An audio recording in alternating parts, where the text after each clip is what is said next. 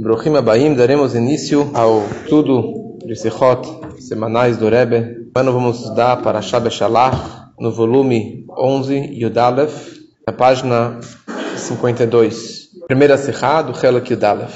E essa Sichá, na verdade, ele quer nos ensinar sobre a ideia da Tfilah. Toda a ideia da Tfilah, que é um momento para a pessoa rezar para Deus. E a pergunta é, por que rezar para Hashem? Qual é a razão que eu tenho que rezar para Hashem? Será que eu devo rezar para Hashem só no momento de desespero, no momento de dor, no momento de dificuldade particular? Ou a é um momento, em qualquer situação, que a pessoa quiser se conectar com Hashem, no dia a dia, se as coisas estão bem, se as coisas estão mal. Se eu preciso realmente rezar para Hashem. Essa que é toda a questão. Como é trazido no Tzemach Tzedek, ele traz que, sabe o que dizia? Animit Eu rezo como essa criança. Quer dizer, quando essa criança ela, ela precisa de alguma coisa, ela quer um pirulito, ela está com uma dor, ela grita, papai, ela pede para o pai alguma coisa. Como que era no passado, que não existia o Sidur, e a pessoa rezava quando ela tinha alguma dificuldade, ela precisava de alguma coisa, precisava agradecer alguma coisa para Hashem. Era esse momento que ele realmente rezava. Ou será que a é uma profissão? É uma é um trabalho, quer dizer, um trabalho na questão de profissão que significa que é algo natural dentro de mim, que em qualquer situação, todos os dias, naturalmente eu quero me aproximar de Hashem. E é isso que ele vai discutir nessa sirra para ver realmente a ideia da Tfilá no povo de Israel no momento que eles estavam na frente do Mar Vermelho. Essa palavra descreve sobre a abertura do Mar Vermelho. Quando eles estavam na frente do Mar Vermelho, a Torá descreve que os egípcios estavam atrás, o Mar Vermelho estava na frente, e eles tinham deserto de todos os lados, não tinham para onde ir, não tinham o que fazer. E naquele momento eles gritaram para Hashem. Eles gritaram para Hashem. E o que a gente quer entender nessa serra, por que eles gritaram para Hashem? Então, Behem, Shechasipur, Ditziad, Bnei Israel, Meretz, Mitzrayim, Veredifad, Hamitzrim, Acharihem, Nemar, Parashatenu. Então, continuação da história da saída do Egito do Bnei Israel saindo do Egito e a perseguição dos egípcios atrás deles a Torá descreve o faró Hikriv. O faró se aproximou. Vai subir Israel etenihem. O Ben Israel ergueu seus olhos. Veinei Mitzrayim noseacharem. Os egípcios estavam viajando atrás deles. Estavam viajando atrás deles. Vairu meod, ficaram com muito medo.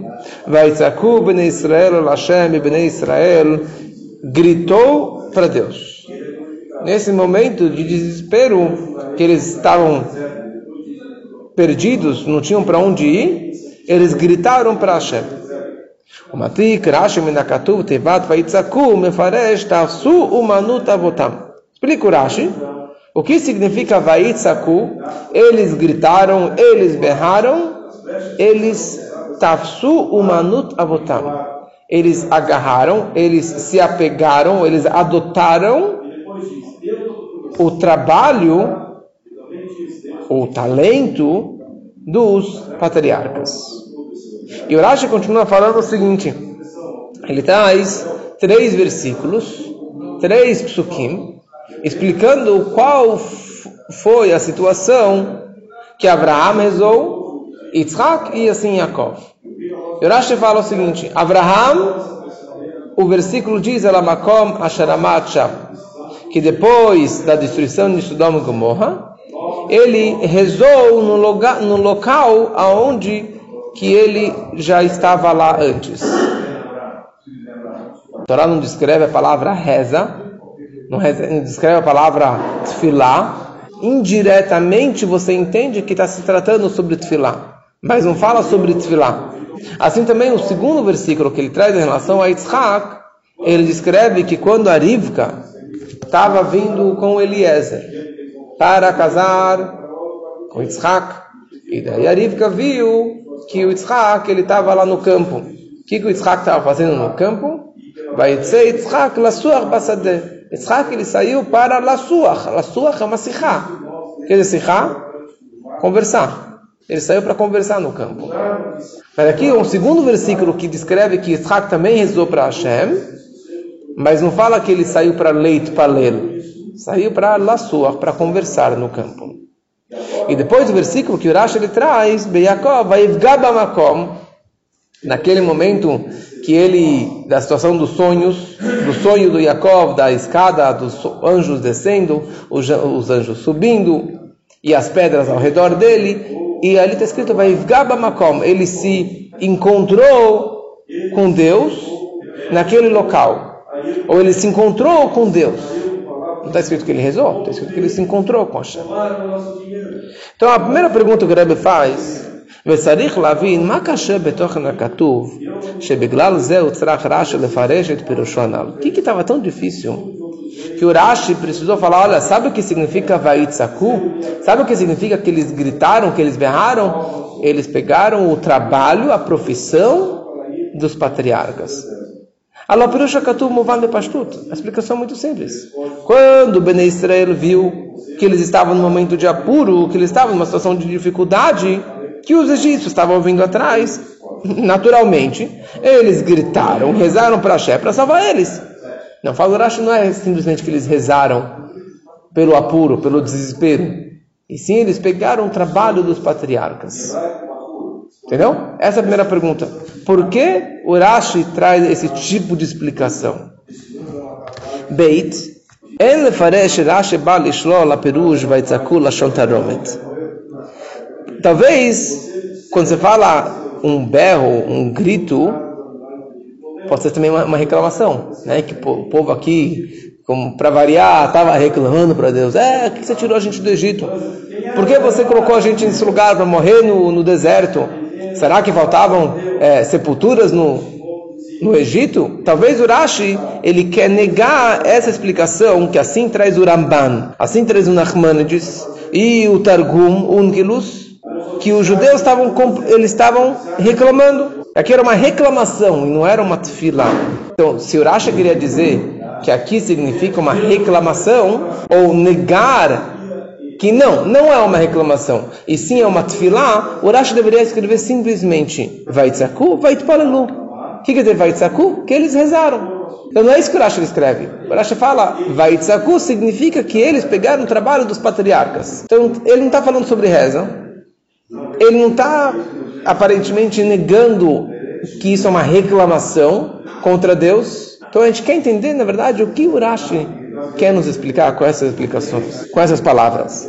Gimel, o leidach, משתורך לפרש ולבאר תם צעקתם ותפילתם לקדוש ברוך הוא, הרי לא לרש"י לפרשות בכתוב שבו מסופר על דרך צעקת ותפילת בני ישראל להשם מפעם הראשונה. Então, se na verdade, sabe o que? O Rashi precisa explicar para a gente o que significa rezar para Deus. Ele tem uma dificuldade. A palavra Vaitzaku é um berro. Então, o Rashi, que é conhecido como Pshutoshel Mikra, que ele sempre traz o, a explicação simples do Pasuk, da Torá, que uma criança que quando estava lendo a Torá, ele se depara com essas palavras, e ele teria uma pergunta, então o Rashi vem explicar para essa criança. Pshutó Shel Mikra, explicação simples do Pasuk. Ah, então você tem um problema sobre a palavra Vaitzaku? Sobre rezar, sobre gritar para Deus? Fala o Rebbe, lá para trás, na Torá, na primeira vez, na Parashá Shemot, quatro Parashá, Parashot atrás, a Torá descreve Vaizaku bene Israel vatal shavatam Elokim. Torá está falando, naqueles dias, quando o rei do Egito, o faraó, ele morreu, Bnei Israel estava cansado do trabalho, Vaizaku, e eles clamaram, e eles choraram para Hashem. Shavatam Elalokim, e, e, e, e o choro deles subiu, ascendeu para Deus. E o Rashi não fala nada sobre isso. O Rashi não fala nada. Por que, que significa que eles gritaram para Deus? Por que eles choraram para Deus? É óbvio, eles estavam desesperados, eles estavam lá mais de 100 anos, 130 anos praticamente escravizados, morrendo, matando milhares e milhares de meninos no Nilo. E se faltava tijolo, colocavam uma criança. E o faraó tomava banho com as crianças, de sangue de meninos, de crianças judias. Então, óbvio que eles gritaram para Deus, que eles clamaram para Deus pela dor, pelo desespero. E ali o Rashi não explica nada. Calma aí, se você quer me explicar o conceito de gritar para Deus, de rezar para Deus, de chorar para Deus, então você, Rashi, já deveria ter explicado isso daqui na primeira vez que consta isso aqui na Torá. Não, a lei não explica nada. Aí. É uma pergunta ou não é uma pergunta? Aonde você quer chegar com essas palavras? Pegaram a profissão dos patriarcas. E aliás, o que significa aqueles tafsu umanuta votam? Pergunta o Rebbe na pergunta 4. Por que se chama isso aqui de profissão? Você é um médico, essa é a sua profissão. Qual que era a profissão dos patriarcas? Eles se juntavam com Os patriarcas, eles eram pastores. A profissão deles era pastor. Abraham era um pastor, Isaac era um pastor, e Jacob era um pastor. E você chama aqui, a profissão deles era rezar? Por que você chama isso aqui de profissão? Eles também rezavam, mas não era a profissão deles, não era a vida deles ficar rezando. Então aqui a gente começa a perceber, na verdade, que o Rebbe quer chegar numa ideia que a tefilá não é qualquer coisa. Que a tefilá é uma profissão. E que a tefilá não é somente para situações de apuro, de desespero, de dor, de aflição, de doença, mas é uma profissão. É isso que a gente começa a perceber no decorrer dessa sikha. Beit. Lahal mamshich. Abraham omer el makom asher amad sham. Então Rashi explica em qual situação nós vemos que Abraham, a profissão dele era rezar. O versículo ela makom asheramat sham. O, o versículo diz o seguinte: Vayashkem Abraham baboker Abraham, ele madrugou e ele, ele foi ao local que ele já estava lá perante Deus. Isso é logo depois da destruição de Sodoma e Gomorra. Tá, a pergunta é a seguinte: você me traz um versículo que não descreve Tfilá. Fala só as palavras Asher Amat Sham, que ele estava lá de pé perante Deus. Isso é um remes, é só uma indicação indireta que está falando sobre uma Tfilá. E a pergunta é: por que você não traz um versículo mais explícito de outros lugares que descreve sobre a Tefilá. Mesma coisa em relação a Yitzhak. Yitzhak ele fala Lassuach Bassadeh, que o Yitzhak ele estava lá conversando no campo. Quando que a Rivka se encontrou com ele, ele estava lá no campo fazendo uma Lassuach, rezando, conversando no campo. E também não descreve que ele estava rezando. Lassuach não quer dizer Tefilá, não quer dizer uma reza. E assim também, Beyakov, Makom, ele se deparou, ele se encontrou com, no local, se encontrou com Hashem, no lugar mais sagrado. E ali ele rezou. Mas não está falando sobre reza. Não descreve a palavra que ele realmente se encontrou, que ele, que ele rezou para Deus. Itpalel. Então aqui são três linguagens que é só um remes, é só um indício da ideia da Tfilah. Amad, Lassuach e Vaivgá. Então por que, pergunta o Rebbe, você não me traz três versículos mais explícitos sobre a ideia da Tfilah? Por exemplo, Abraham Nemar, Vaiv Shamizbeach, Vaikra Beshem Hashem, Vaiv Shamizbeach Lashem, Anirei Lav. Está escrito sobre Abraham que ele construiu um altar Vaikra Beshem Hashem. E ele invocou o nome de Deus. Ele chamou, ele clamou o nome de Deus. O que quer dizer isso? Que ele rezou para Deus. Então, um passuco mais claro. Que, aliás, a fonte do Rashi, todo que Rashi escreve, tem uma fonte. A fonte dele é do Mechilta. E o Mechilta, ele descreve este outro versículo. E não o versículo que o Rashi trouxe, Asher Amad Sham e sim o versículo vai Vaikra Beshem Hashem. E mais ainda, ויתן המזוהה, כתוב אל המקום אשר עמד שם, נאמר בפרשת סדום ועמורה, שבה מפורש, ובאריכות גדולה, שאברהם ירבה בבקשו ותפילות בסדום ועמורה. ואילו רש"י אינו מביא תפילות אלו, אלא מה שנאמר בסיום העניין, אשר עמד שם. Quer dizer, na história de Sodoma e Gomorra, Abraham ele ficou negociando com Deus se tiver 10 tzadikim, se tiver 9 tzadikim, para tentar salvar a cidade de Sodoma e Gomorra. Mas nenhum desses versículos das rezas que Abraão estava implorando para Deus, o Rashi não traz nenhum desses versículos. O que, que ele traz? Ele traz um passuk que está escrito após a destruição de Sodoma e Gomorra. Abraão, ele, Amat Sham, no local onde ele estava lá de pé. Você não traz os versículos anteriores que descrevem explicitamente a ideia da Tfilah? Ok? Mesma coisa, a pergunta, mesma pergunta em relação a Yitzhak. Que o Yitzhak tem um, tem um, um, um versículo claro na Parashat Toldot, Vayetar Yitzhak El Hashem. Quando a Rivka não conseguia engravidar, quando a Rivka não conseguia engravidar, Ele virou para Deus. Como Rashi explica, ele estava implorando para Deus com tefilá para que a Rivka engravidasse. E daí ela engravidou. Quer dizer, um versículo claro que Yitzhak ele estava clamando, ele estava rezando para Deus para que a Rivka engravidasse. O versículo que o Rashi ele trouxe, Yitzhak ele estava no campo, pela sua passadeira, ele estava lá passeando, conversando no campo. Não é um versículo claro sobre a ideia da tefilá? E assim também Yaakov, na história de, de, de Yaakov se reencontrando com seu irmão depois de 20 anos, ele vira para Deus antes que ele se encontrou com Esav, ele fala, Nam Yad Achim Yad Esav. Hashem, por favor, me salve da mão do meu irmão, da mão do Esav. Hatzelein, na favor, Hashem me salve. É uma tefilá. A Torá fala claramente uma tefilá que ele fez. Urashi não descreve esse versículo. Qual o versículo que ele traz sobre, sobre Yaakov? Vai Gabamakom. Ele se deparou no local, ele se encontrou no local, se encontrou com Deus. Por que você não traz, Rashi, três versículos mais claros, mais explícitos sobre a ideia da Tfilah? E você traz versículos quaisquer, que não são claramente o conceito da Tfilah. Então, de novo, a gente, aqui a gente começa a perceber que, na verdade, que a ideia da tefilá não é só no momento de desespero, não é somente numa hora de dor e de dificuldade. Quando você tem que rezar para Deus? Em qualquer situação. Dia a dia, no campo, no meio da viagem, você deparou com Deus, você reza.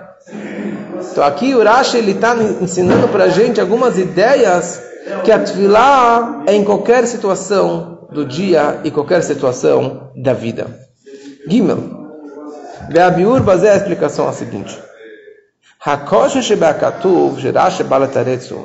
Qual era a dificuldade do Pasuk? Que o Rashi ele veio nos explicar. Essa é uma forma tradicional do Rebbe dar um Rashi. E a questão aqui não é somente explicar o Rashi. O Rebbe quer explicar qual a, a forma que você deve estudar a Torá. Ou seja, quando o Rashi ele escreve alguma coisa, que seja uma palavra, uma frase, uma explicação, ele tinha uma pergunta muito profunda, uma pergunta além da história comum, que isso estava incomodando ele tanto que por isso que ele teve que trazer tal explicação, ou tal versículo, ou tal frase. Porque tem algo muito mais elevado que estava realmente incomodando Rashi. Uma pergunta muito maior do que a explicação simples. O Rebbe sempre costuma dizer que quem tem essa pergunta, ou quem teria essa pergunta, o Ben Hamesh Lemikra. Porque no Perkei Avot, na ética dos pais, está escrito que Ben Hamesh le Mikra, que com cinco anos a criança já deve estudar Mikra, já deve estudar Humash. Então, se a criança com cinco anos deve já estudar o Humash, significa que o Humash deve ser entendido por uma criança de cinco anos. E essa criança de cinco anos teria uma pergunta sobre aquela paraxá, sobre aquela história, sobre aquele versículo. E é isso que Rashi deve responder. O Rebbe fala de uma forma tão simples era uma pergunta que uma criança teria com 5 anos. Como costumo dizer, quando o Rebbe tinha 5 anos, e o Rebbe estudou esse Romash, ele teve essa pergunta. E por isso que depois de décadas ele está desenvolvendo esse estudo sobre o Rashi, porque quando ele tinha 5 anos foi assim que ele estudou o Romash e foi assim que ele estudou o Rashi. Então qual era a pergunta que o Rashi tinha? Mama koma yalet palelo betzakala kadosh baruchu.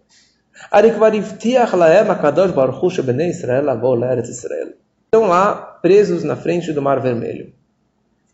Atrás, os egípcios estão chegando. Dos dois lados está o deserto. Agora vocês vão virar para Deus e começar a rezar? O que vocês estão rezando agora? Posso entender? Agora é hora de rezar?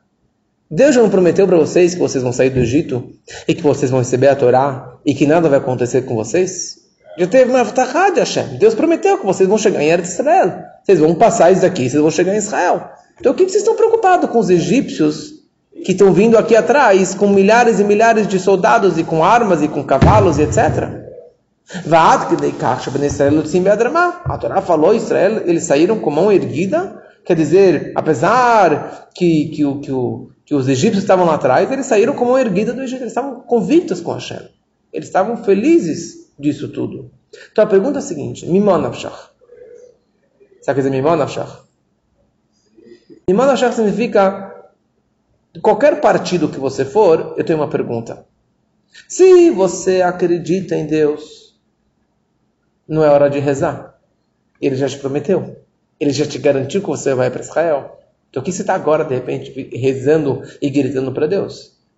E você, Lohemino, se você realmente não acredita em Deus, porque agora eles estão com perguntas, né? estão com dúvidas, né? tem o mar na frente, os egípcios atrás, não tem para onde ir. Então, eu não acredito em Deus, eles estão com dúvidas. Então, o que você está rezando para Deus? Se você não acredita nele, então por que você está rezando para ele? Você está sendo hipócrita. Nem o ladrão.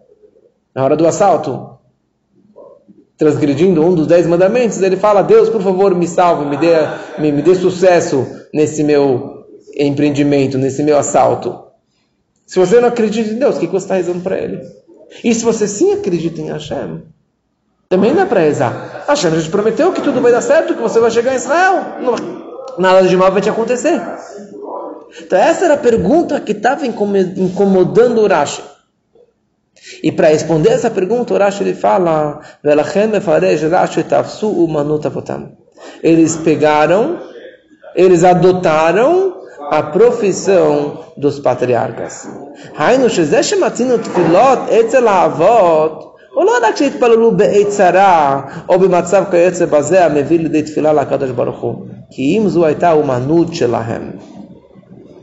Rashi está explicando o seguinte: Isso que os patriarcas rezavam para Hashem, faziam tefilá para Hashem, não era somente situações de aperto, de apuro, de dificuldade, de desespero, de uma dor, uma situação de aflição. Não. Isso era a profissão deles. Isso era o trabalho deles. 24-7. Isso era o estilo de vida deles.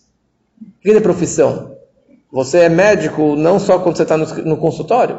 Você é um médico. Ponto final. Essa é a sua profissão. Esse seu estilo de vida. Em qualquer situação, você vai aplicar a medicina. Urash ele descreve que a profissão dos patriarcas era tefilá, significa que isso era a vida deles. Era o estilo de vida deles. Independente da causa, independente da situação, eles estavam rezando para Hashem. Quer dizer que Tamid Bekolet, eles faziam tefilá. Sempre, em qualquer situação, eles estavam rezando para Hashem. Uhum. E é isso que está acontecendo agora com Bnei Israel na frente do Mar Vermelho. Zeh Bnei Israel que eles eram Banim Lavotam, que eles são filhos dos patriarcas, descendentes dos patriarcas, que seguem os passos dos patriarcas.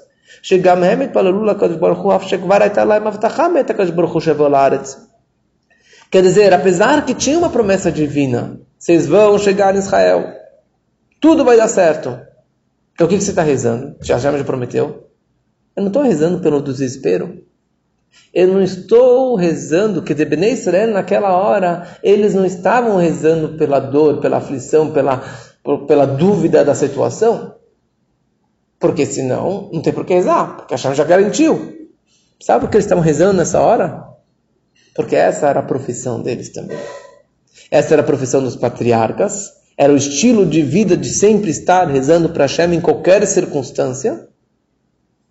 Neste momento, eles adotaram, eles agarraram, eles, eles começaram a viver, viver no mesmo estilo de vida que os patriarcas tinham, que era a profissão deles, rezar para Deus. Em outras palavras, é o seguinte: eles, neste momento, na frente do Mar Vermelho, não estavam rezando pelo desespero. Eles não estavam rezando pelo medo dos egípcios e pelo medo do Mar Vermelho. Sim, porque essa era a profissão deles. Era o estilo de vida deles de rezar para Hashem em qualquer situação. Entendeu? Tem explicação. Mas se você continua lendo a Torá, se você continua os próximos versículos, está escrito o seguinte: Hamibli enkvarim bemitzrayim, mazot asita lá no Tov lá na volta de Mitzrayim. Eles falaram umas frases assim meio que chutzpe. Eles vieram para Deus, falaram, falaram para Moshe, para Deus, falaram: será que não tinha suficiente sepulturas no Egito que você nos trouxe para enterrar no deserto? Era melhor ficar no Egito e servir ao Egito, servir ao faraó, do que morrer no deserto. Arezel lachareish vaitzaku ben Israel Lashem. Velonenu shazá itchilu leitonen. Quer dizer, isso aqui é uma reclamação. Isso aqui não é uma profissão. Aqui eles estão eles estão mal agradecidos. Eles estão, na verdade, reclamando para Deus. Que negócio é esse que você tirou a gente do Egito? Paulo Isso aqui foi depois dessa reza. A reza inicial foi uma profissão. Não pelo desespero. Viraram para Hashem, Vaitzaku, El Hashem, eles gritaram para Hashem, por favor, vamos lá, mas não era um berro de desespero, e sim um berro de uma reza normal pedindo para Hashem ajudar. Apesar de já tinha essa promessa. Só que eles não foram atendidos. O mar não abriu naquele instante que eles rezaram para Deus. Demorou ainda um tempo para até Nasham Ben Aminadav pular e o mar se abrir, e Moshe bater com o cajado e o mar se abrir. Então eles começaram a ter dúvidas, porque eles não foram atendidos. Então eles começaram a reclamar. Daí eles falaram essa frase que era melhor ter morrido no deserto, ter morrido no Egito, desculpa.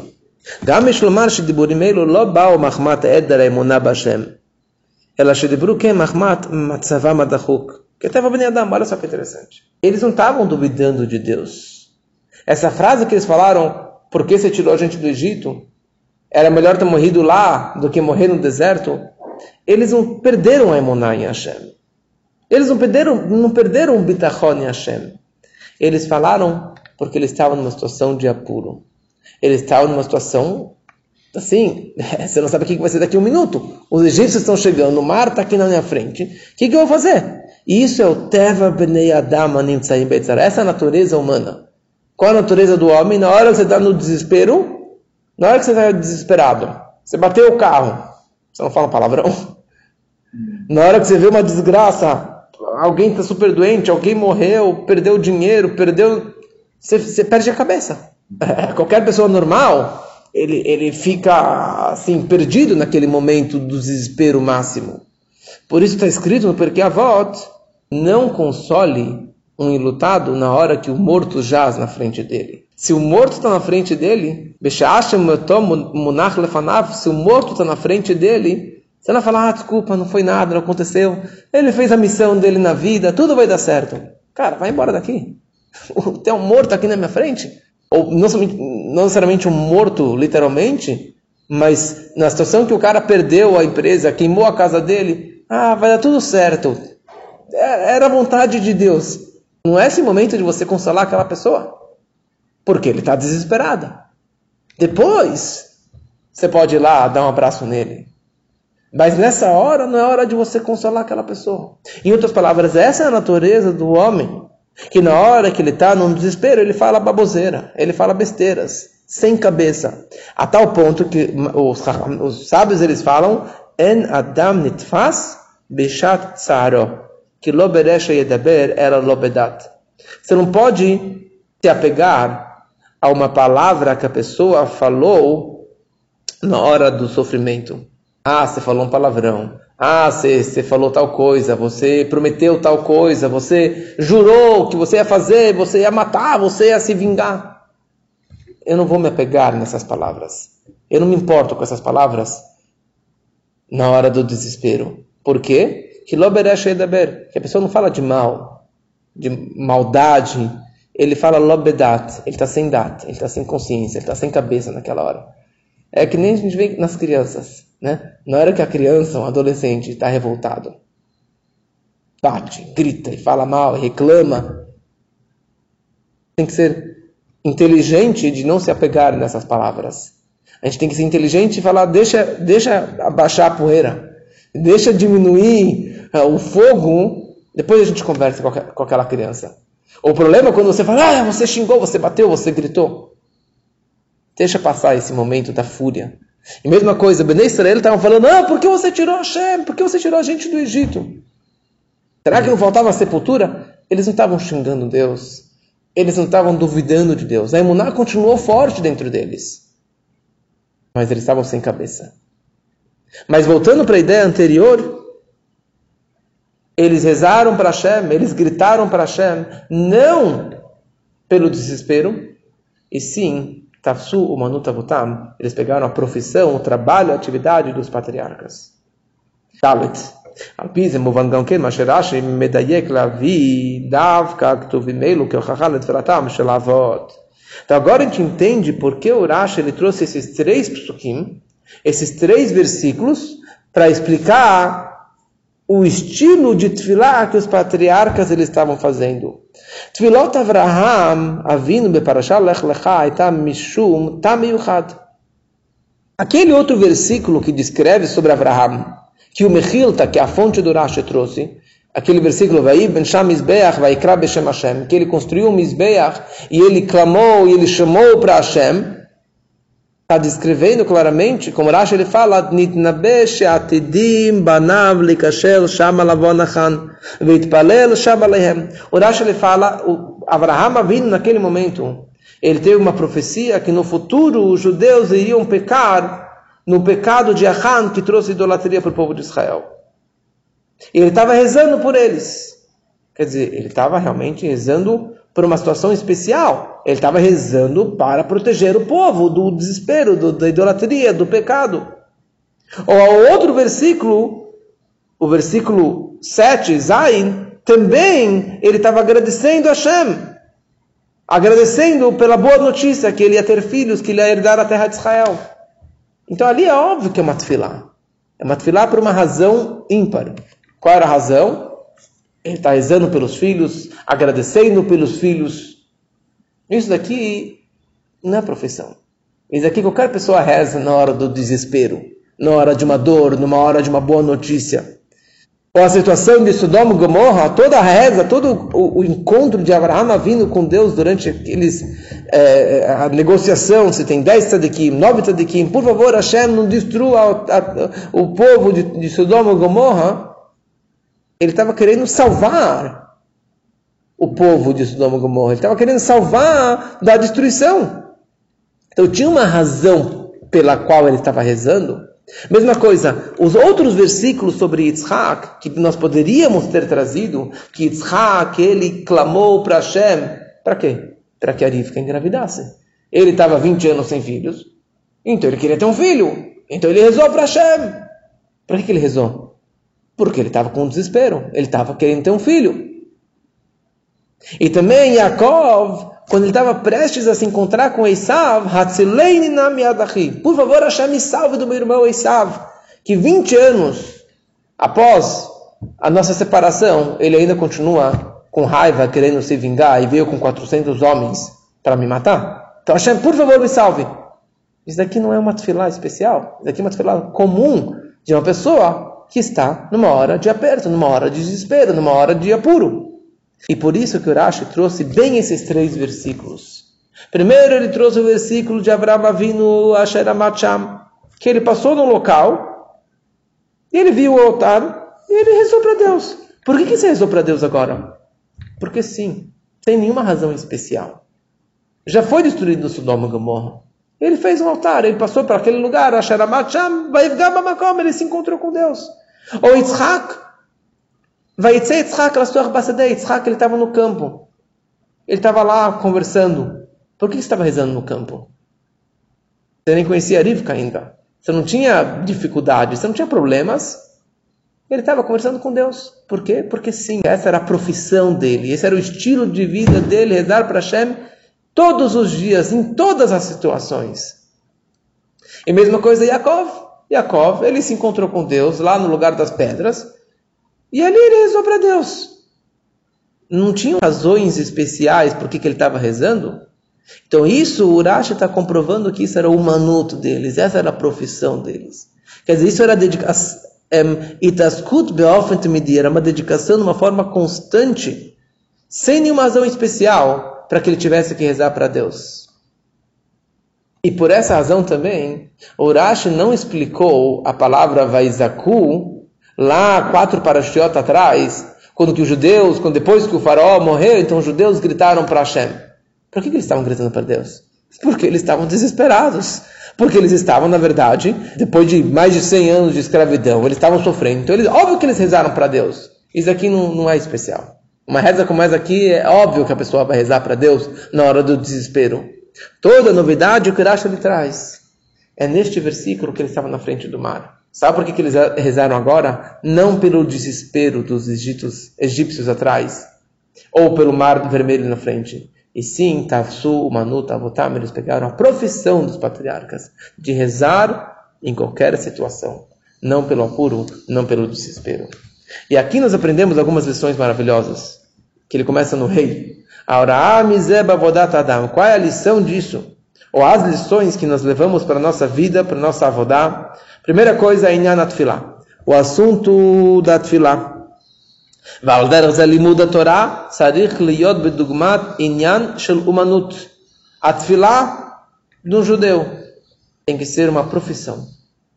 Tem que ser algo natural. Tem que ser algo do dia a dia. Que se você se, se familiarize com a tefilá e que isso seja algo tão do seu cotidiano e não somente na hora que alguém está doente. Não somente na hora que você está com uma dificuldade na vida tem que ser a sua profissão. Rezar sempre, você engajar com a tefilar e demonstrar a sua relação com Hashem. E não só quando, como as pessoas vêm para a sinagoga, na hora que alguém morreu, na hora que alguém nasceu, na hora que precisa fazer um Kaddish. Não. Vim para rezar para Deus todos os dias, todas as situações da vida. Isso é qualquer um, em qualquer nível que nós estejamos de religiosidade, que muitas vezes a gente abre o Sidur e vai passando as páginas, vai passando as páginas, você nem sabe o que está lendo. Mas você tem que se conectar com a Tefilá, que isso seja a sua profissão, que seja algo muito profundo na tua alma. Ele muda a Torá, a mesma coisa em relação ao, ao estudo da Torá.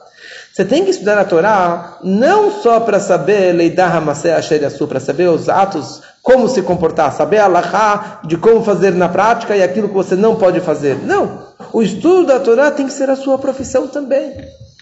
Pelo, pelo limud da Torá. Estudar Torá pelo estudo da Torá. Não só como um veículo, uma forma de você saber o que fazer ou deixar de fazer. Não, isso é a minha profissão. Eu sou um Yudi e eu estou conectado com a Torá. E o que, que eu faço? Eu estudo a Torá. Por quê? Ah, para saber X, Y. Independente de você saber ou deixar de saber, fazer ou deixar de fazer. Estudar em nome do estudo da Torá, porque isso é a natureza do judeu. Essa é a profissão do Yudi, estudar a Torá de uma forma natural. Mesma coisa em relação às mitzvot. Que as mitzvot não pode ser, ah, eu vou dar tzedakah porque eu vou esperar algo em troca. Eu vou colocar tefilim porque dessa forma eu vou ganhar X. Eu vou colocar, vou comer kasher porque faz bem para a saúde.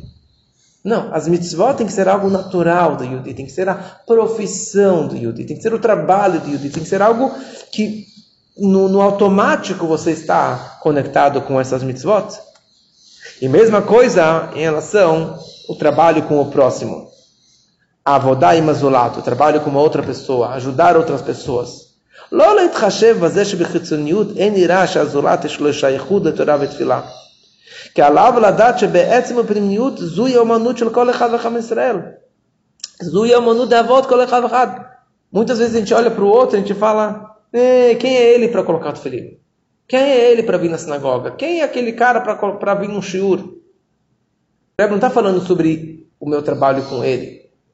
Está falando o, o, quem aquela pessoa pode ser, quem aquela pessoa deve ser. Todo Yudi, aquela, aquele outro, aquele meu vizinho, aquele meu colega, ele pode sim ter como profissão Torá, Filá e Mitzvot. Ser algo natural dentro dele e não ser um esforço e não ser algo só numa situação de apuro ou numa situação de interesse particular. E eu tenho que ajudar aquele Yudi para que ele também possa despertar essa profissão da alma dele. Por quê? Porque eu sou descendente de Abraão vindo dos patriarcas e ele também é descendente dos patriarcas. Só que o que é Só que neles aqui está o Kutum. E eu tenho a obrigação de revelar isso dentro daquela pessoa. Então a mensagem é que você tem que amar um outro Yudi. Porque cada Yudi ele é descendente de Abraão Avinu. E ele tem, na verdade, na, na, na alma dele, na Neshama dele, ele tem essa profissão de Torá, Filá e de Masim Tovim e de Mitzvot. E eu preciso, na verdade, saber como approach esse outro judeu para despertar dentro dele essa profissão natural de se conectar com Torá e Mitzvot.